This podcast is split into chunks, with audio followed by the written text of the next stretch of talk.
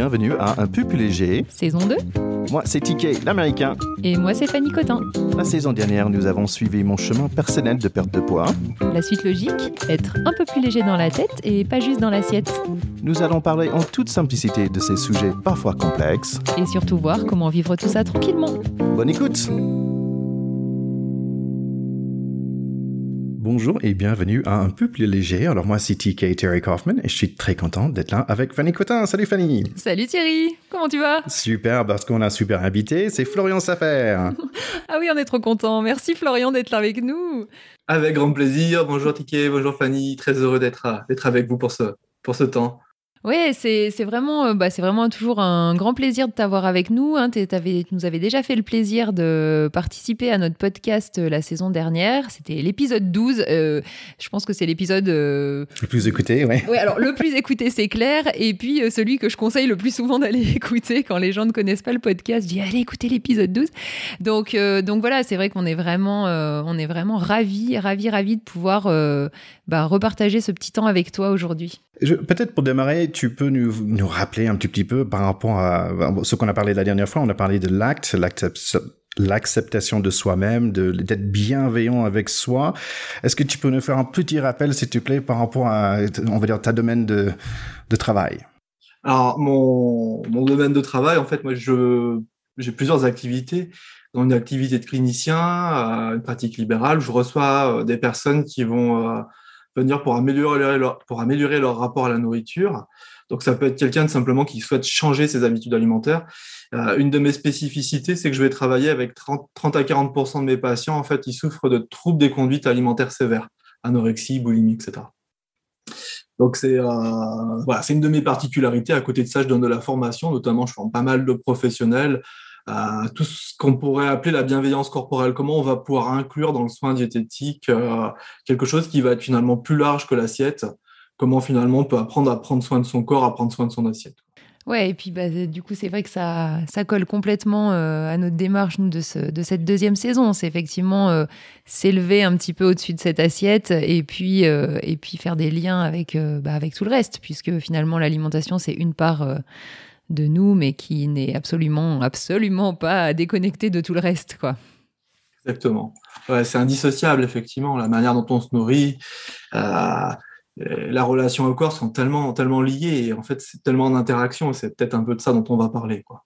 Mais peut-être pour démarrer, en fait, un de nos, nos épisodes récemment, c'était sur cette idée de d'apprendre à s'écouter. Et on s'est rendu compte en faisant cet épisode bah tiens il y a, beaucoup de moyens euh, et c'est pas si facile en fait de, décortiquer tout ça. Est-ce que tu peux déjà nous, nous guider ou est-ce que tu as des conseils pour mieux s'écouter en fait?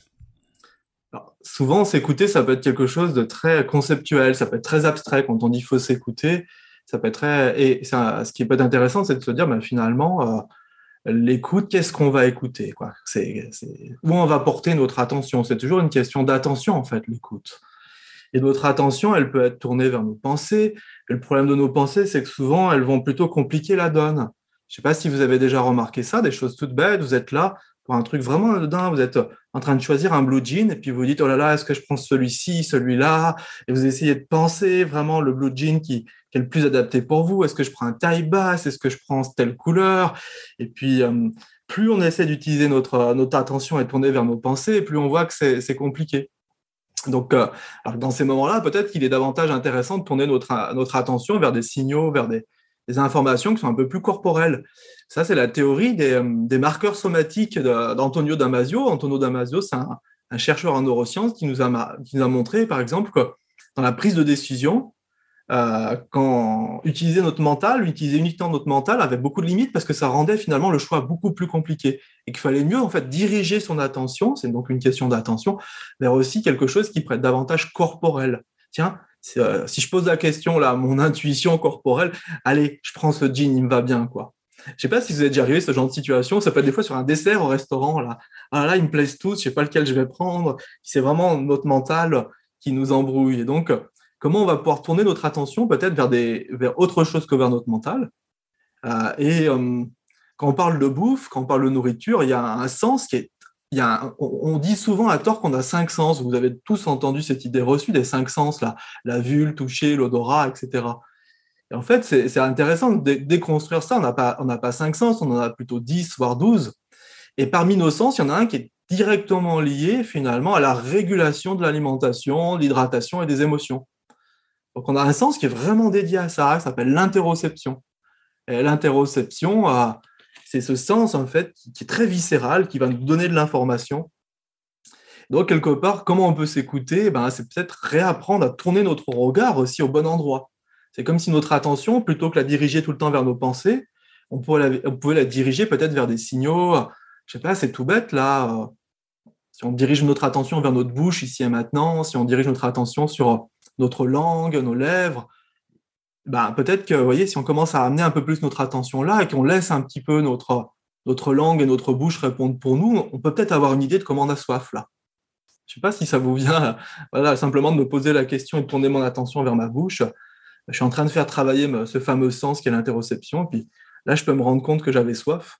Alors qu'avant de tourner mon attention là-dessus, j'étais tellement dans mes pensées, tiens, l'enthousiasme d'être avec vous, que j'avais même oublié cette sensation. Oui, c'est une question d'attention. Et puis, c'est un, un exercice euh, à répéter, j'imagine, pour que ça devienne un nouvel euh, automatisme, quoi. Parce que c'est vrai qu'on est quand même très formaté euh, sur nos pensées. On a vraiment, enfin, moi, j'ai vraiment cette impression personnellement que naturellement, il y a quand même une surreprésentation de de la tête, quoi. Enfin, elle prend beaucoup de place, cette tête. Et du coup, d'arriver à retourner euh, l'attention vers le corps et l'intérieur et les, vraiment les sensations corporelles, ça demande un, ça demande un, entraînement, quoi, finalement, quelque part. Ouais, ça demande une, sorte, une attention et une intention. Et comme tout entraînement, il ne faut jamais que ça devienne pénible. C'est comme tout. Hein. Si on apprend à jouer du piano, mais c'est juste laborieux, difficile, épuisant, on va, on va pas persévérer. C'est juste de temps en temps peut-être revenir un peu à, des signaux euh, corporels et puis de s'entraîner à les écouter. Et ce qu'on sait, c'est que cette interoception, il y a une partie de notre cerveau qui la gère, qui s'appelle l'insula. Et l'insula, c'est son job, en fait, d'interpréter les signaux euh, qui viennent de ce sens à part entière, ce sens très viscéral. Et euh, c'est un peu, vous avez tous entendu parler de ce terme de neuroplasticité. Ça veut juste dire que notre cerveau, plus on l'utilise, mieux il fonctionne. À notre interoception, c'est la même chose. Plus on va utiliser, se poser la question, tiens, comment j'ai soif, comment je suis fatigué, qu'est-ce que je ressens à l'intérieur de moi, euh, bah, plus notre insula, elle va se développer, elle va pouvoir utiliser ces informations. Et c'est très important parce que quand on prend l'exemple, par exemple, de la fatigue, souvent, c'est notre tête qui répond, non, je suis pas fatigué, j'ai des trucs, euh, j'ai pas besoin de beaucoup dormir, euh, faut je, faut que je fonce, il n'y a pas de raison d'être fatigué. On est quand même élevé dans une culture de performance qui nous invite plutôt à tourner notre attention euh, ailleurs que vers nos sensations corporelles. J'aimerais vous poser une question. Vous, quand vous étiez, je sais pas, je sais pas, en Amérique du Nord, c'est peut-être différent. C'est peut-être différent qu'en France, mais je sais pas, toi, je poserai la question à tous les deux. Je sais pas, toi, Fanny, quand tu étais euh, collégienne ou lycéenne, à, combien, de fois par, euh, combien de fois par jour les, les, enseignants te posaient la question de comment tu allais? Tiens, comment vous allez là, ici et maintenant, là? Comment ça va, là? Est-ce que vous avez besoin d'une pause? Vous avez besoin de souffler? Qu'est-ce que vous ressentez là? Il y a eu des interros. Qu'est-ce que vous ressentez en vous là? Est-ce qu'il y a des besoins qui ne sont pas satisfaits? Euh, ouais, jamais. Jamais. Jamais. jamais. Tu es, entraîné à être euh, à ne pas t'écouter, en fait, à pas écouter les besoins du corps au final. Même pour aller aux toilettes, tu te retiens, enfin, tu vois, quand tu es en classe la plupart du temps. Même chez les petits, moi je le constate euh, chez mes enfants qui ont 7 ans et demi et 9 ans, il y a des fois où presque ils ont des remarques, où ils se font, euh, ils n'ont pas le droit pendant un certain temps d'aller aux toilettes. Et je me dis, mais ouais, c'est compliqué quand même. Peut-être que c'est une question aussi de sur quoi on va porter notre attention. Quoi c'est toujours la même chose. Dans un système éducatif, on nous a appris à beaucoup porter notre attention, bah, c'est plutôt facile. Si on nous a jamais vraiment posé ces questions-là, je ne sais pas si la culture nord-américaine est un peu différente là-dessus dans le système éducatif. C'est marrant parce que la réponse doit être fine, good, great, ok. On, pose la question, mais, mais en sachant que la réponse est toujours positive parce qu'on n'a pas forcément le droit de dire une réponse négative. Si tu dis hey, how are you? Like bad, oh, ok, bah tout de suite on va pas rentrer en, conversation avec la personne. Like oh really, ok, bye. on va dire au revoir plutôt que rentrer vraiment en conversation. Et la question c'est pas une vraie question dans un sens. Hey, how are you? C'est plutôt, euh, c'est pas vraiment pour savoir comment va la personne. Je trouve pour avoir cette mm. réponse juste fine, fine and you Et c'est un, c'est une habitude, je dirais, parfois aux États-Unis, je pense que j'en ai parlé peut-être, parfois on n'a pas cette droit, ce qui parfois agréable en France, on a le droit de dire, bah ouais, bof, pas superbe. Et on, a parlé de ça une fois. En, fait, j'aimerais bien, parce que là, il y a un mot de vocabulaire que chaque fois, hein, normalement, j'apprends un mot de vocabulaire. C'était quoi ce mot que tu nous as dit? Qu'est-ce qui, qu'est-ce qu'il faut écouter finalement? L'interoception. L'interoception, tu vois, interro euh, de l'intérieur, ception, la perception, c'est vraiment un sens, à part entière. Donc, euh, comme euh, la vue, par exemple, l'audition, le goût ou le toucher, en fait, dans nos dix sens, il y en a un qui est vraiment dédié à ce qui se passe à l'intérieur du corps. Ok. Et, tu le décris un peu comme un muscle où il faut le muscler ce truc-là pour être, on va dire, plus à l'écoute. En fait, c'est un peu comme notre, nos papilles gustatives et notre nez. Euh, la première fois, je ne sais pas si vous êtes amateur de vin rouge, moi j'aime le vin rouge. À consommer avec modération, c'est ça qu'il faut ajouter quand, quand c'est publié, à consommer avec modération, avec la plus grande modération d'ailleurs. Euh, quand on commence à boire du vin rouge, moi quand j'ai commencé à boire du vin rouge, je ne sais pas, peut-être à 18 ans, si tu me donnais un Bordeaux ou un Bourgogne ou un Côte-du-Rhône, pour moi c'était du vin rouge. Ça avait le goût de vin rouge. Je ne pouvais pas te dire si c'était un Bourgogne. Puis avec le temps, avec le temps, en entraînant en dégustant du vin, en s'entraînant, j'arrive maintenant assez facilement à différencier un Bourgogne d'un Côte-du-Rhône ou d'un ou, d'un Bordeaux. Et puis peut-être que si on s'entraîne beaucoup, euh, peut-être qu'on arrivera même à différencier les cépages qui sont utilisés. Donc maintenant, avec un peu d'entraînement, je ne suis pas encore très très bon, mais j'arrive à observer si un Côte-du-Rhône à plus de Syrah, Côte Grenache, etc. Et ben, euh, et peut-être que les onologues experts, en fait, eux, ils sont même capables de, te dire l'année et le, terroir, quoi. Et euh, ben, l'interoception, c'est un peu la même chose. Plus on va l'utiliser, plus, plus, elle va devenir précise, plus elle va avoir la, plus avoir la précision. c'est intéressant parce que, en plus, ça donne de l'espoir. Enfin, c'est-à-dire que tu te dis qu'en fait, tout est développable affinable, améliorable. Euh, enfin, je trouve que c'est, porteur de, d'espoir, moi, tout ça. Globalement, hein, pas que en lien avec l'alimentation, pour tout en fait. Quand on a une envie de d'avancer, d'évoluer, de faire bouger les choses pour soi, en fait, on, a quand même les, on a quand même des ressources qu'on peut qu'on peut vraiment aller travailler et si on en a envie, bah, devenir un expert euh, de soi-même, quoi. Presque. C'est joli ça un expert de soi-même, c'est super joli, j'aime beaucoup. Puis c'est vraiment ça, parce qu'en en fait, c'est vraiment cette histoire de neuroplasticité. Il n'y a rien qui est vraiment figé dans notre esprit, contrairement à ce qu'on pense. Mais c'est un peu notre tête qui vient un peu raconter des histoires sur ce qu'on est. Sur, notre tête est une machine, des fois, à créer des généralités à partir d'expériences isolées. Euh, je ne sais pas si, euh, si trois fois on est tombé sur des Nord-Américains qui, qui, étaient totalement impolis, on va en déduire que les Nord-Américains sont impolis. Ou si on a été maltraité par les hommes dans plusieurs relations, on va en déduire que tous les hommes sont maltraitants. Donc notre cerveau adore généraliser, il adore faire des généralités sur nous. Je ne suis pas, moi, je ne suis pas doué en, mathématiques, par exemple. Savez, ça, c'est quelque chose qui est très étudié, le fait que euh, notre cerveau, tous les cerveaux humains sont très doués pour les mathématiques. Mais quand on rencontre des difficultés, au bout d'un moment, on va en déduire qu'on est nul. Si vraiment on nous met dans des situations d'échec permanentes en mathématiques, dans l'apprentissage des mathématiques, on va en déduire qu'on est nul en mathématiques. Et on va, va plus essayer de changer ça. Ça va être comme une croyance qui va figer nos apprentissages. Je suis pas doué pour les maths, c'est pas mon truc les maths.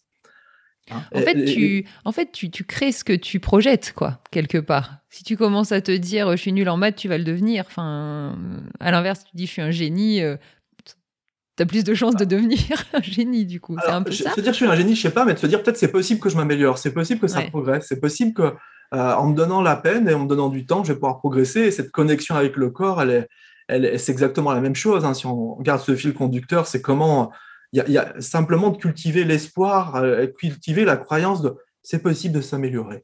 C'est possible de s'améliorer. C'est vraiment quelque chose qu'on étudie beaucoup en sciences de l'éducation cette idée que dans l'apprentissage, c'est quasiment le but d'un apprenant, et c'est presque le but d'un diététicien, et j'imagine que ça doit parler, Fanny, quand on a un patient, nous, c'est ce qu'on fait quelque part, c'est possible de progresser, de, pour insuffler cette, euh, cette, euh, cette pensée euh, pour que, bah, effectivement, le changement puisse se produire. Notre rôle, c'est, c'est oui, effectivement de, redonner confiance finalement aux gens. Et puis, parce que le manque de confiance, c'est quand même quelque chose qu'on, bah, qu'on retrouve beaucoup, hein, bah, dans les patients euh, effectivement en prise en charge diététique, mais globalement finalement, même dans plein d'aspects euh, euh, de relationnel, le, ce manque de confiance, c'est quand même quelque chose qui est hyper, hyper fréquent et qui du coup... Enfin, encore une fois, moi je trouve téléguide, on est un peu les pantins de ce manque de confiance quelque part, parfois ce manque de confiance qui va se mettre sur différentes choses, mais je sais pas si tu, tu vois ce que je veux dire, Florian. Tout à fait, tout à fait. Puis c'est important de, de, voir un petit peu comment s'est construit ce manque de confiance. Parce que ce manque de confiance, c'est quelque chose qui est, qui est là, euh, très, euh, j'ai envie de dire, au moment présent, parce qu'on peut tous manquer de confiance si on est amené à faire quelque chose vraiment de, de très compliqué. si, si, je te demandais, si je vous demandais de prendre la parole devant 2000 personnes sur un sujet que vous n'avez pas préparé, ça serait tout à fait normal de manquer de confiance. Mais ce qu'on observe, c'est que ce n'est pas ce type de manque de confiance-là qui pose problème. C'est une sorte de manque de confiance qui est là un peu depuis toujours et qui a peut-être été appris dans, l'éducation. Et on sait que les, les huit premières années de notre vie vont vraiment aussi euh, conditionner euh, finalement comment marche notre mental, comment on réagit euh, finalement aux situations. Et c'est ça qui est intéressant aussi à, comprendre, c'est que beaucoup de patients qui vont venir voir un diététicien, ils ont ce qu'on appelle des schémas. Les schémas, en fait, c'est des choses qui sont construites mentalement, principalement dans les huit premières années de la vie, et qui, du coup, ont, un impact très négatif sur leur capacité d'adaptation. On devient les pantins, finalement, de ces schémas. C'est ça qui est aussi intéressant à identifier. Et, tu nous as euh, gentiment euh, fait passer un parti de, de, c'est un nouveau livre que tu travailles dessus, euh, et par rapport à ces schémas, et je trouvais ça, très intéressant. Euh, et en fait, il y a des, moments où je me reconnais très bien aussi dans certains schémas, et pas du tout dans dans dans d'autres. Est-ce que tu peux nous, nous éclairer un petit peu plus cette idée de de schéma, mais aussi sur l'idée de bah en fait, je pense que l'objectif c'est être capable de reconnaître en fait où on est et comment on réagit et quelles sont nos actions euh, qui en fait reconnaître quand on est en difficulté en fait. Oui, exactement. Alors, ce qui est déjà important à comprendre, c'est qu'un schéma, c'est quelque chose qui se construit en fait dans les huit premières années de vie, euh, notamment en réaction finalement à notre éducation. Euh, un enfant, dans les huit premières années de sa vie, il a besoin de, il a besoin qu'on vienne nourrir chez lui plusieurs choses, notamment l'amour et l'acceptation. Donc lui témoigner beaucoup d'amour et beaucoup d'acceptation, euh, parce qu'un enfant, par exemple, qui n'a pas reçu suffisamment d'amour et d'acceptation, il peut par exemple développer des stratégies pour essayer d'en obtenir, de manière euh, dysfonctionnelle, de manière inadaptée. Il y a la confiance et l'autonomie. Et ça, c'est très intéressant qu'on puisse, nous, euh, en tant que parents, euh, dans les huit premières années de la vie, donner à nos enfants beaucoup de confiance et d'autonomie. Parce que si ça, ça n'a pas été nourri dans les huit premières années de la vie, ben, effectivement, on n'aura pas confiance en, grand-chose. quoi. Donc c'est important aussi de, de, comprendre que ça fait partie des besoins de base d'un enfant, comme d'ailleurs le cadre et la discipline. Hein un enfant a besoin d'un cadre, d'une discipline. Et dans le mot discipline, j'entends pas une discipline euh, associée à la sévérité, mais un cadre structurant dans lequel l'enfant puisse comprendre ses limites, la liberté d'exprimer ses besoins. Et ça, c'est extrêmement important. Il y, a, un lien pour moi entre la, possibilité d'exprimer ses besoins, ses ressentis, ses émotions quand on est enfant et le manque de confiance. Hein, c'est quelque chose, à mon avis, qui est très, très, très en lien. Euh, on a besoin aussi de l'enfant a besoin d'apprendre la compréhension et le respect de l'autre, et puis le plaisir et la spontanéité. Et donc, en fonction de comment ces, je veux dire, ces besoins ont été nourris chez nous, on va développer des, schémas, euh, des schémas qui vont être plus ou moins euh, adaptatifs. Et parmi les schémas inadaptatifs, parmi les schémas quelque part qui posent problème, il y en a un qui est assez, qui va vous parler. C'est celui que j'appelle, moi, je l'appelle le schéma autocritique fort. Vous savez, c'est ce schéma, cette part de nous qui est tout le temps en train de juger et critiquer ce qu'on fait, qui est tout le temps en train de nous comparer de manière euh, négative et puis qui est tout le temps en train de mettre la, la, focale sur nos erreurs, comme si nos erreurs étaient finalement graves. Ouais, moi, moi, ça m'a parlé pas mal, celle-là. Ça m'a titillé pas mal. C'était pas, c'était pas le plus grand, euh, mais je me suis dit, ah, tiens, exactement, ça me parle dans mes notes. Quand je suis pas bien, je suis là. Oui, alors moi, c'est un, un, schéma qui me parle pas trop. J'ai, j'ai pas dû avoir cette carence-là. Ah, bah, c'est bien. Donc c'est intéressant par contre parce que du coup, euh, bah, généralement, heureusement qu'on cumule pas tous les schémas. Et puis ces schémas, en fait, ils peuvent être un tout petit peu développés comme archi dominants. Et quand ils sont un tout petit peu développés, généralement, c'est pas signe de souffrance, c'est pas source de souffrance. Quand ils sont archi dominants, généralement, ça va être source de souffrance dans la relation qu'on a avec nous et avec les autres. Après, il y a aussi des schémas qui vont aussi beaucoup jouer avec le lien avec la confiance. C'est ce qu'on appelle, par exemple, les schémas d'exigence haute. Alors ça, typiquement, les schémas d'exigence haute, c'est qu'on a eu des très grosses exigences pour un enfant euh, et on a surtout valorisé ses réussites plutôt que, euh, ce qu'il est. Hein. Être aimé pour, euh, pour ce qu'on est, c'est très important. Être aimé, l'amour doit tout le temps, pour moi, l'amour qu'on témoigne à nos enfants et qu'on aurait dû recevoir en tant qu'enfant, aurait dû être inconditionnel. C'est-à-dire qu'on devrait témoigner de l'amour à notre enfant autant quand il est premier de la classe qu'au dernier, quand il arrive dernier du, du, cross de l'école ou premier. Et on ne devrait pas survaloriser leur réussite. C'est très important pour moi, c'est quelque chose sur lequel je suis hyper attentif je vois à quel point notre société survalorise la réussite. Euh, bravo, je suis content de toi, tu as une bonne note, bravo, tu as gagné le match de foot, super, tu as bien joué.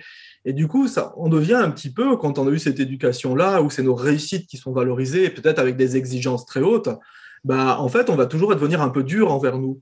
On va toujours devenir un petit peu dur parce que c'est un petit peu comme si l'amour qu'on se portait était tributaire des réussites qu'on pouvait avoir dans la vie très important. Et du coup, quand on échoue, on va avoir, on va avoir une aversion à l'échec parce que l'échec, ça serait ne plus s'aimer. Euh, bah là, j'ai loupé, j'ai échoué. Là, je me suis planté dans mon mariage, je me suis planté dans, euh, je sais pas, même des trucs vraiment plus bêtes. Je me suis planté dans mon, voilà, j'ai fait une erreur dans, dans mon régime. Là, j'ai mangé mon paquet de chips. Et ben, là, j'ai fait une erreur. Bah, du coup, je me déteste. Et l'amour que je me porte n'est plus, euh, devient tributaire de mes réussites. Et donc, du coup, on voit le lien avec la confiance et, les, peurs hein, que, vous évoquiez tout à l'heure.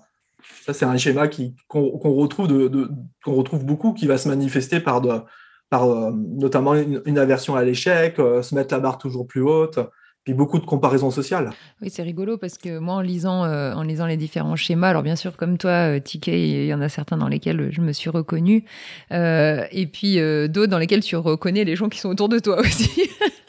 et, ah, tiens c'est intéressant, ça, éclaire vachement de choses. Et puis, et puis, euh, enfin, ce que ce que j'ai, enfin, ce que j'ai cru comprendre aussi, c'est que voilà, enfin, dans ce que tu dis, c'est que le schéma, c'est un peu l'extrême euh, d'un certain type d'éducation ou de certaines carences quand ça devient problématique, quoi. Mais en fait, après, en dessous de ces extrêmes, on peut avoir euh, finalement un petit peu de ci, un petit peu de ça, sans forcément que ça comment dire, que ça colore complètement notre vie, mais qu'on ait des petites tendances sans être dans des schémas totalement problématiques. C'est ça C'est ça, ouais. C'est ça. Par exemple, dans le schéma, euh, dans, le, schéma autocritique fort, on peut tous un peu l'observer chez nous. Il est, absent chez personne.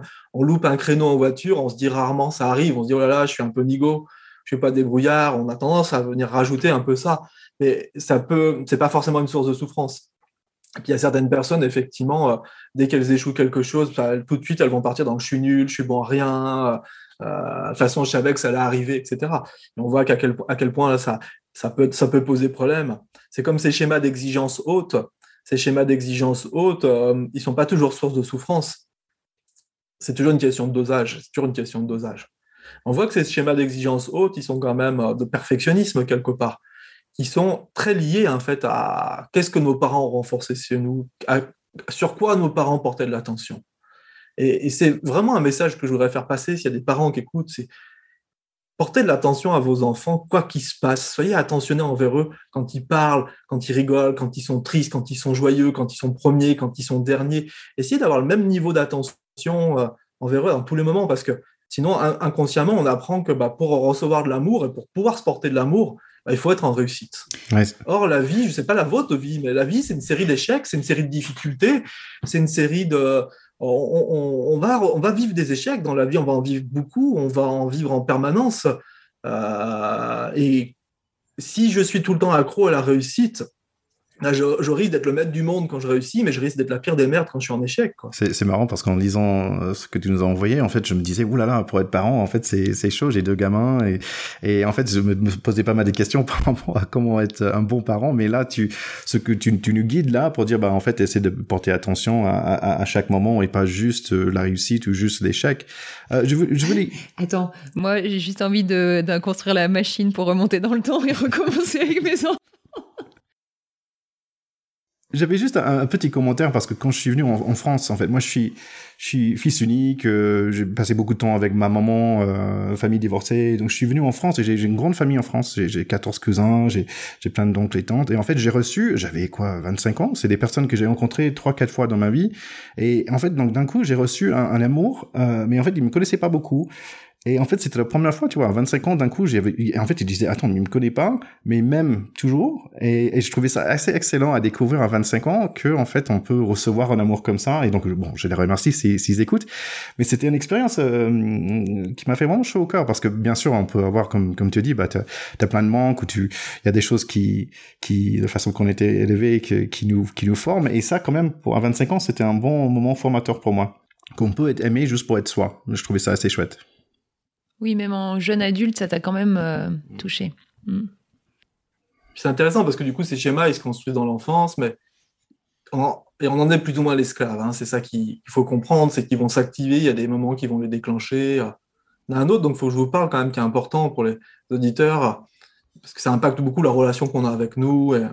C'est le, le, schéma d'abnégation. Le schéma d'abnégation, c'est un schéma bien particulier où finalement la priorité, c'est de répondre aux besoins des autres plutôt que les siens. Mmh. Ce qui est important, c'est des schémas qui, qui, sont très influencés effectivement par l'éducation. On voit que par exemple, dans notre système éducatif, on a beaucoup tendance à renforcer par exemple la, la gentillesse des petites filles, le fait qu'elles soient à l'écoute, qu'elles soient bien ordonnées, qu'elles ah qu'est-ce que tu es gentil, je sais, ce, ce qu'on est. Moi j'ai une petite fille et je me suis le premier à me surprendre à survaloriser sa gentillesse par exemple, ou le fait qu'elle me rende des services. Bah, ces schémas-là, en fait, c'est pas problématique, hein, mais quand ça, c'est quand, quand c'est exagéré, bah, ça va amener à des schémas qu'on retrouve plus chez les femmes que chez les hommes, qu'on va beaucoup retrouver chez les soignants, euh, chez les instituteurs, etc. Euh, dans les métiers, on s'occupe des autres quelque part, et c'est des schémas où finalement mes besoins ne sont pas importants, c'est les besoins des autres qui priment. Et là, on a totalement, pour revenir avec ce qu'on a évoqué au tout début, une déconnexion totale avec le corps. Hein, on a une déconnexion totale avec le corps parce que le corps, il est oublié, le corps, il est plus là, euh, c'est un schéma qui, est associé par exemple à un risque accru de fibromyalgie, de syndrome d'intestin irritable, de maladies psychosomatiques de manière générale, puis des problématiques de poids très importantes parce que le corps n'existe plus. Donc si le corps n'existe plus, il y, a, une rupture avec le corps, tout le corps se dérégule. Donc ça, c'est un schéma effectivement qu'on qu voit beaucoup, euh, qui, qui est surreprésenté en consultation diététique.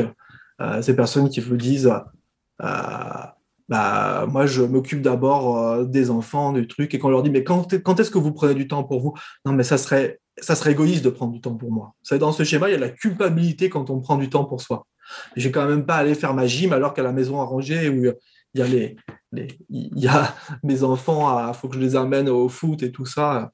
Vous voyez, ce schéma-là, il est vraiment euh, archi dominant dans les consultations diététiques. C'est vrai. Comme tu le décris, euh, c'est clair. Effectivement, c'est des c'est des types de, personnes que, que je rencontre beaucoup. Oui. Il nous reste un schéma euh, extrêmement important, extrêmement fréquent, qui va aussi faire obstacle à, prendre soin de soi, quelque part, qui va faire obstacle à la bienveillance corporelle, c'est le, schéma de carence affective. Parce qu'effectivement, on a eu besoin effectivement qu'on nous témoigne beaucoup d'amour, on en a parlé tout à l'heure, à quel point c'était important de recevoir euh, de, l'amour pendant notre enfance. Et pour moi, d'ailleurs, j'utilise le mot amour et le mot attention comme des synonymes. Vraiment, avec le temps, le mot amour et le mot attention, c'est exactement la même chose. Euh, c'est de se dire, bah, finalement, est-ce que j'ai été considéré comme un, être humain qui, peut aimer pour, être aimé pour ce qu'il est? Et puis, on a montré que la carence euh, d'amour, quelque part, d'attention, hein, c'est la même chose. Hein.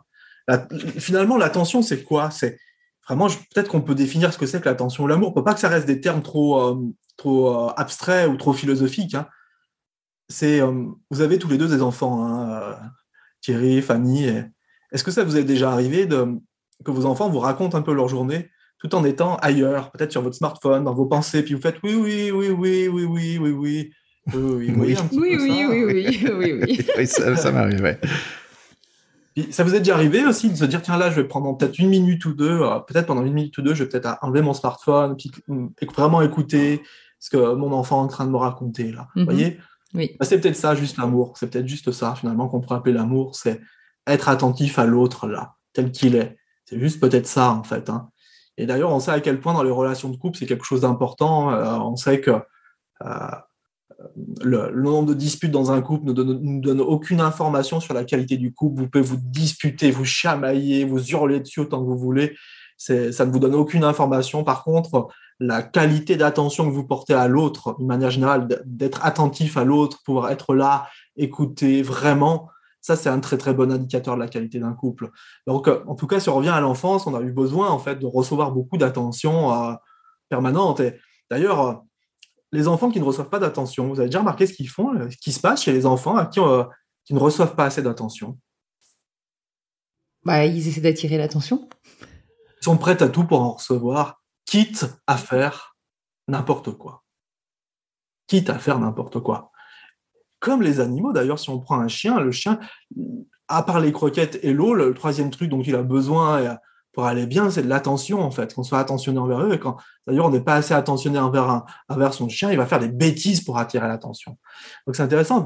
Du coup, quand on n'a pas eu, euh, cette, attention n'a pas été assez, euh, on n'a pas reçu assez dans notre enfance, ben, on, va tout le temps euh, être en insécurité dans nos relations, dans nos relations. Donc, on, va avoir peur tout le temps quand on est dans une relation d'être quitté, par exemple, on va toujours anticiper ça. Du coup, on, va, on risque peut-être de développer aussi des stratégies où on va essayer d'attirer beaucoup d'attention. Donc ça va, ça va se traduire finalement par j'ai tellement peur des relations que je prends aucun risque dans les relations. Au contraire, euh, il faut que j'attire l'attention sur moi pour avoir un maximum de relations. Et on se retrouve avec des personnes euh, qu'on a aussi beaucoup, euh, que j'ai beaucoup aussi en cabinet, c'est des personnes qui vont être dans des excès de séduction, qui vont tout le temps être dans une forme de chercher de la séduction. Dites-moi que je suis beau. Dites-moi que je suis beau. S'il vous plaît, dites-moi que je suis beau.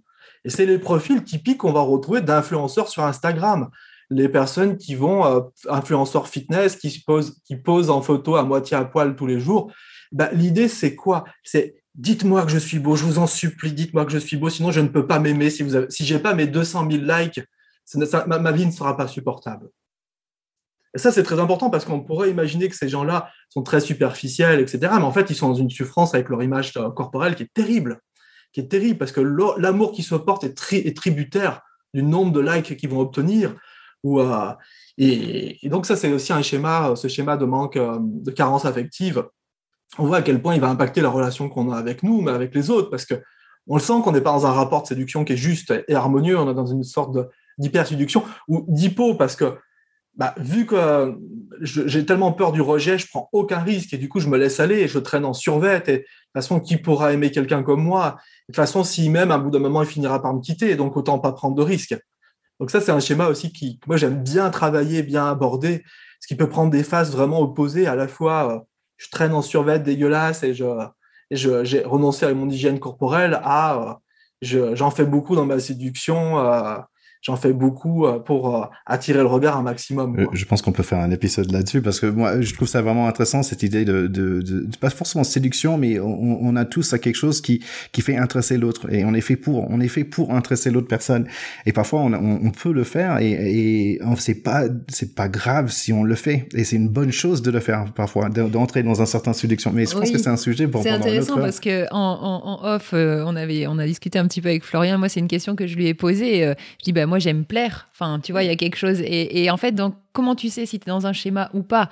Et, c'est vrai que ça, ça, nous renvoie sur notre question, enfin, sur moi, sur une question que je trouve importante. C'est justement comment tu sais que tu es dans un schéma problématique ou est-ce que tu es finalement dans un schéma mais qui n'est tu vois, pas trop problématique, ou est-ce que tu n'es pas du tout dans un schéma et que c'est juste, typiquement, là, dans cet exemple, un aspect normal de bah, j'aime plaire, euh, la séduction, il y a un côté sympa et, et je me sens à l'aise là-dedans. Oui, c'est important aussi de se dire, c'est pas la, être, euh, chercher à être, à être séduisant qui, pose problème. On, aime tous quand on sort chez le coiffeur, qu'on dit ah ça te va bien. On aime tous quand on a mis euh, une belle tenue, qu'on s'est bien habillé, qu'on nous fasse des compliments. Euh, ça c'est plutôt c'est plutôt sain. Et on est des animaux sociaux, faut pas l'oublier. Et donc les animaux sociaux, ben euh, bah, on, est quand même attentif. Euh, parmi nos besoins de base, il y a le besoin d'appartenance, etc. Euh, et euh, c'est pas problématique de, de, de, vouloir plaire. Ce qui est caractéristique d'un schéma, en fait, c'est la souffrance qu'il y a derrière. C'est-à-dire qu'il y a des déclencheurs et des moments où je me sens mal et je vais devoir en faire trop pour essayer de me sentir moins mal. Okay. C'est pas me sentir bien. Il y a vraiment quelque chose qui est du domaine de la souffrance. C'est j'ai une patiente là qui, qui, qui, qui a influenceuse sur Instagram qui était très, très vexée d'ailleurs que je la connaisse pas. Elle me dit, je, suis surpris que vous ne me connaissez pas, vous n'êtes pas sur Instagram. mais du coup, on a beaucoup travaillé euh, son schéma. ce qu'elle me, racontait, c'est que c'était vraiment, elle, il y a des moments où, euh, je sais pas, elle me disait, bah, il y a des moments où vraiment je me trouve pas désirable. Et c'est tellement envahissant que dans ces moments-là, je vais peut-être euh, mettre une photo sur Instagram, par exemple, où je vais me mettre dans une tenue un peu provocante sur Instagram pour avoir des likes, pour essayer de me rassurer.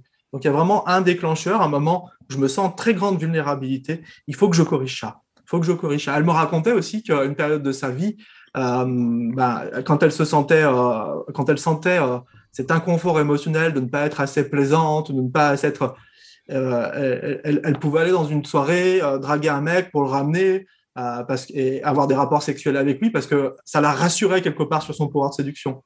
Elle me disait c'était terrible parce que finalement déjà je construisais pas des vraies relations de couple puis en fait les gens me traitaient comme je me comportais, quoi, et j'étais, euh, c'était plus finalement euh, ma souffrance que ma volonté de rentrer en contact avec un homme, de construire une relation qui s'activait.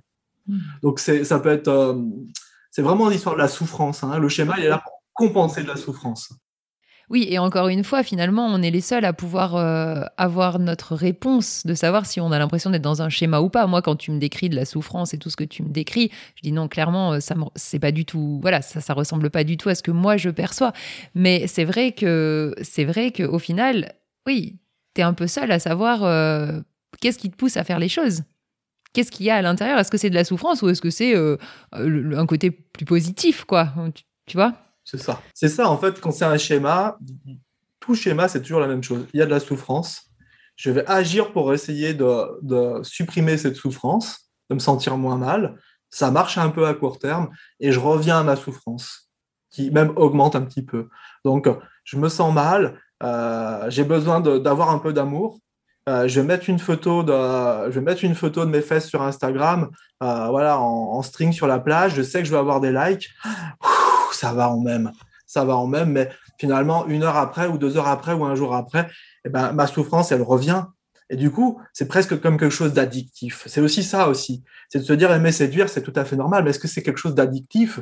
Est-ce que c'est quelque chose qui me sert à, contrôler ma souffrance quelque part? Et du coup, qui m'enchaîne à ma souffrance, parce que du coup, je suis dépendant de ça, comme, de, comme du tabac. Hop, euh, je suis en manque de tabac, je fume, ça va mieux, mais du coup, je suis de nouveau en manque. Il y a, quelque chose qui est du domaine de, de l'addiction.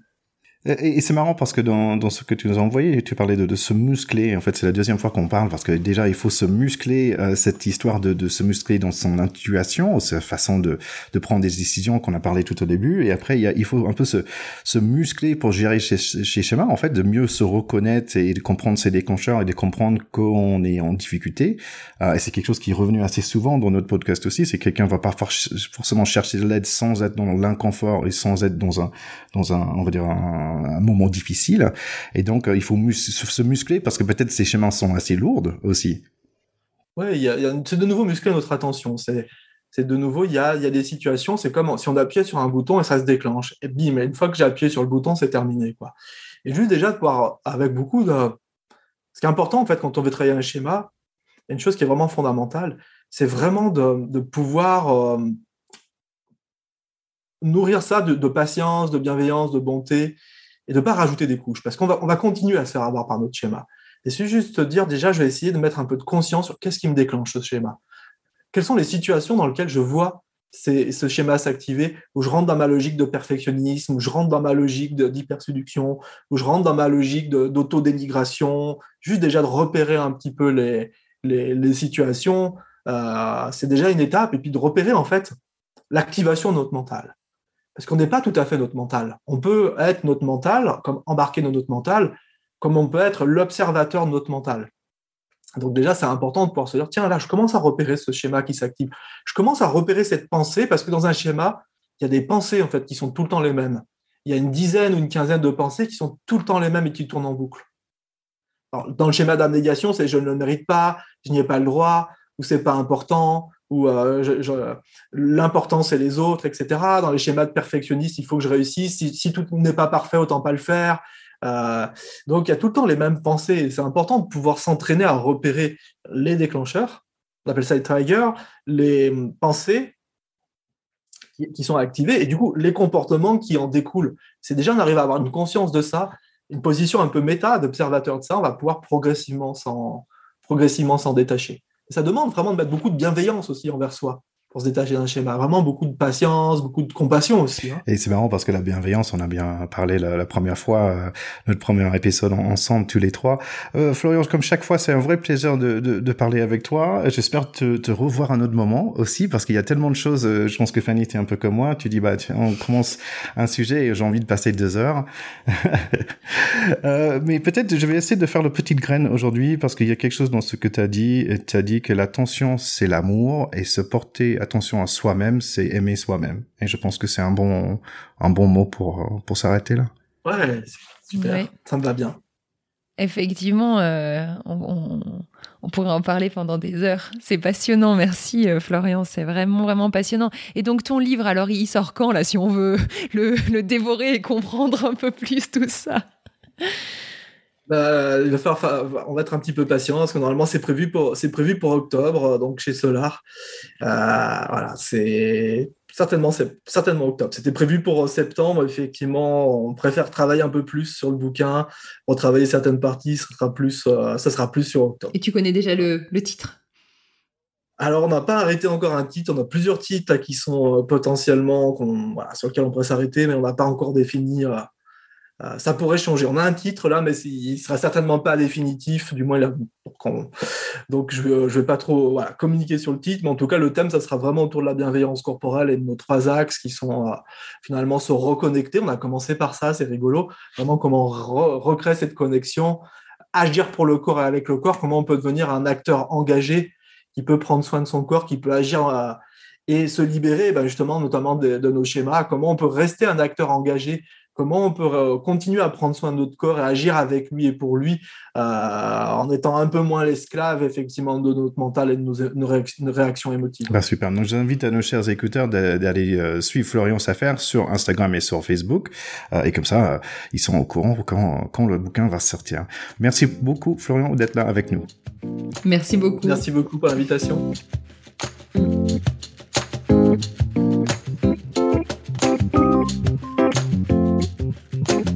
Nous espérons que cet épisode vous a plu et que vous vous sentez déjà un peu plus léger. Merci de partager sur les réseaux sociaux, likez notre Instagram et laissez-nous un review sur Apple Podcasts. Et si vous cherchez une diététicienne, je connais une très très bien. Allez sur Facebook et cherchez Fanny Cotin. Et écoutez aussi les autres podcasts de TK. Back de potes sur le rugby et baguette baguette sur la France, but in English. À bientôt. Bye bye.